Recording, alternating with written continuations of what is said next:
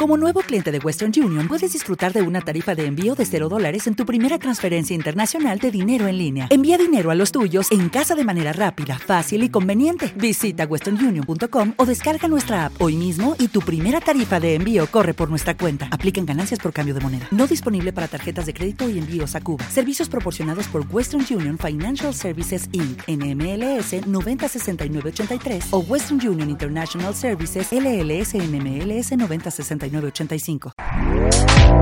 Este podcast forma parte de Evox Originals.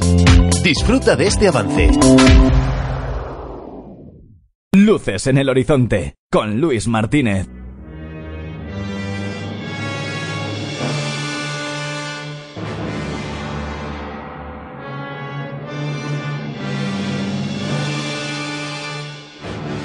Bienvenidos a Luces en el Horizonte, bienvenidos a otro capítulo de estos de películas de culto, películas eh, míticas, películas a rescatar y en este caso también figuras, figuras llamativas. Hoy toca Sombras Diabólicas, eh, Larkers, una película de 1988, pero es que nos vamos a detener también bastante en la figura de su directora, Roberta Finlay. Es una una de, estas personas muy llamativas en cuanto a su transcurrir, ¿no? A lo largo de, de su carrera, eh, con multitud de, de, aspectos curiosos, llamativos eh, y que, bueno, que llaman la atención, desde luego. Y nada, como siempre en Luces en el Horizonte, pues estás con, con Luis Martínez Valles aquí, pues de nuevo, eh, en estos capítulos para visitar una película curiosa, una película quizá que de otra forma quizá no hubiese llegado a ti. No sé. Vamos allá.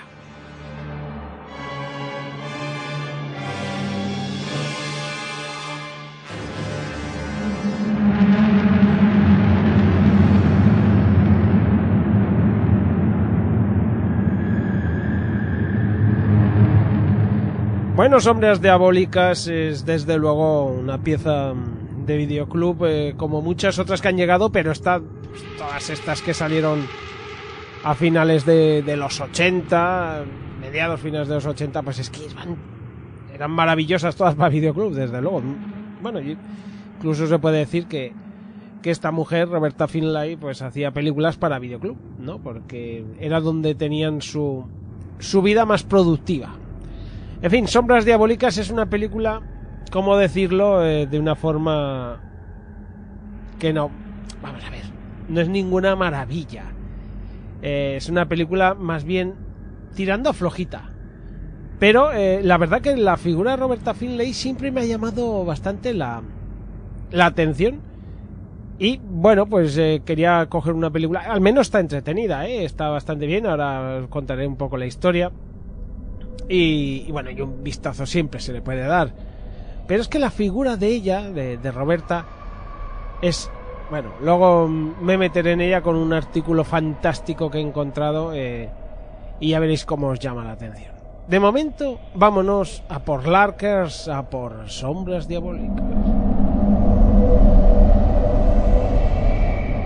La película empieza con una niña, con Katy. Eh, además nos dicen que esto fue hace 15 años, ¿no? Vemos que su madre pues la obliga a desayunar, una madre además con una cara de mal genio tremenda. Eh, amenazas eh, también de por parte de la madre diciéndole que si no se porta bien, si no come la comida, ellos se la llevarán. Sí señor, ahí asustando a su hija. Esa madre muy severa. Y bueno, pues Katy tiene muchísimo miedo de, un montón de cosas, de las escaleras para bajar a la calle, sin embargo la madre la obliga a bajar. Y Katy cerrando los ojos casi todo el viaje de descenso eh, consigue, consigue llegar a la calle, donde otras niñas están jugando a la comba, por cierto.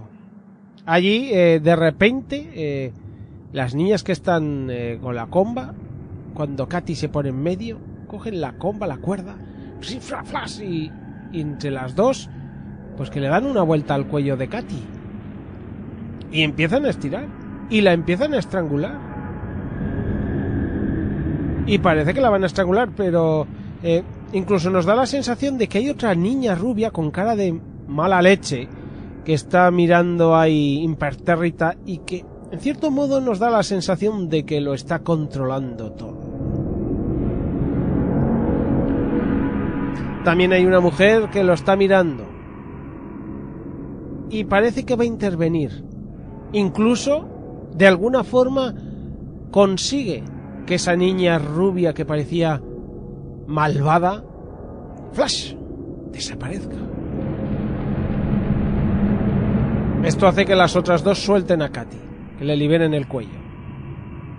Katy ha pasado un rato realmente malo. Por la noche su madre le, le quita incluso hasta la bombilla para que ella no, no la encienda, ¿no? Buscando un, un alivio en esa noche que tanto miedo le da.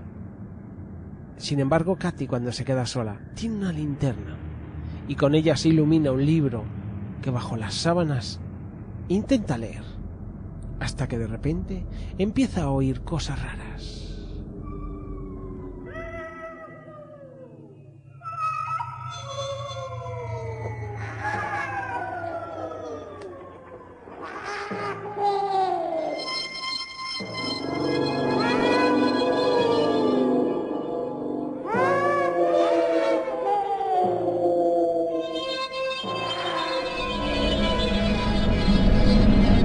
Criaturas fantasmales desfiguradas la rodean y parece que incluso van a llegar a tocarla. Pero ahí nos quedamos, porque nos vamos a Katy en la actualidad, en la actualidad de 1988. Es una chica joven, guapa, vemos que es eh, música eh, y, y que, bueno, pues parece llevar una vida bastante moderna, bastante bien, ¿no? Todo parece ir bien. Y enseguida vemos que ella va por la calle, pero que la mujer aquella que le libró del ahorcamiento con la comba, eh, que la sigue. La sigue hasta el punto de protegerla de que la atropelle un taxi, un taxi en el que, por cierto, iba la otra niña fantasmal malota. Sí, sigue acosándola. Y sigue también su ángel de la guarda, quizá, librándola de la muerte.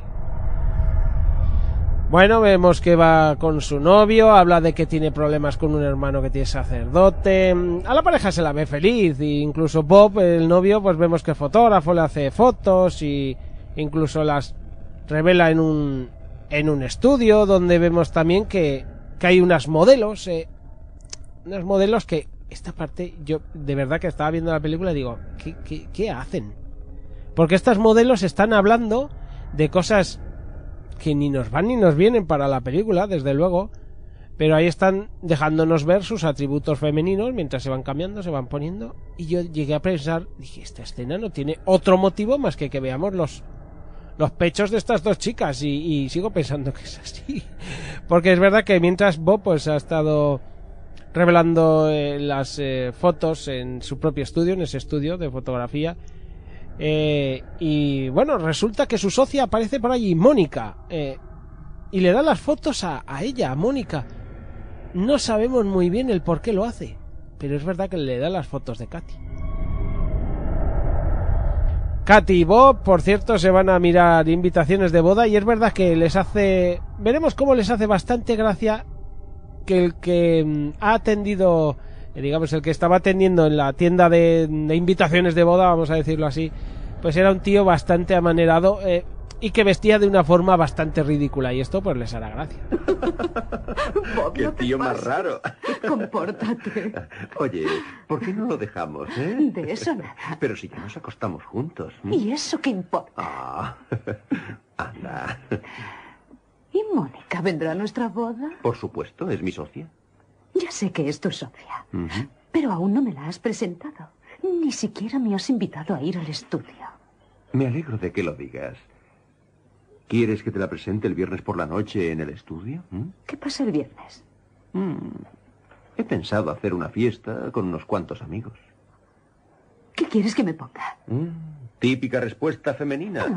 Típica de mujer maravillosa y excepcional. Vamos, Katy, solo se trata de una reunión de buenos amigos. Oye, cuando vea a Mónica quiero estar realmente apabullante. Hace muchísimo tiempo que deseo conocer a la Sofía de mi futuro marido. Mm, A ella le ocurre lo mismo. Mm. Veremos cómo Katy está ensayando, ella toca el cello, eh, además vemos cómo la, la chica rubia malota sale como un reflejo en el cristal y Katy la ve y se pega un buen susto. Eh, esto se lo comunica a Bob, que le dice que está viendo esas cosas, eh, visiones, eh, porque trabaja demasiado. Y veremos una escena de Noche Calentorra en la que vemos que se pegan un buen refrote. Sí, señor. Bueno, ella, Katy, tendrá esa noche un sueño donde la madre, aquella madre severa con esa mirada que, que podía derretir el acero, pues quería clavarle un cuchillo. Y incluso la madre acababa matando al padre a cuchillazos, sí, señor. Y pasaba luego a perseguirla por las escaleras. Una mezcla de pesadilla y a lo mejor recuerdo de momento muy duro con su madre en el que, bueno, la sangre salía por todas partes. Eh, eh Katy. Katy. Vamos, Katy, tranquila. Solo era una pesadilla.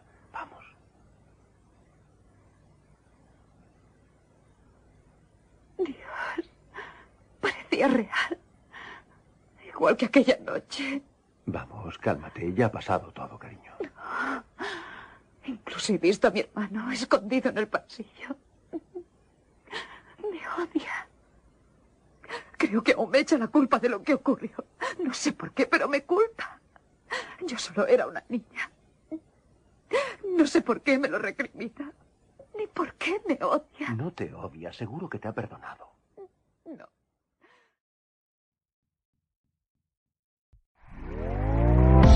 ¿Te está gustando lo que escuchas? Este podcast forma parte de Evox Originals y puedes escucharlo completo y gratis desde la aplicación de Evox. Instálala desde tu store y suscríbete a él para no perderte ningún episodio.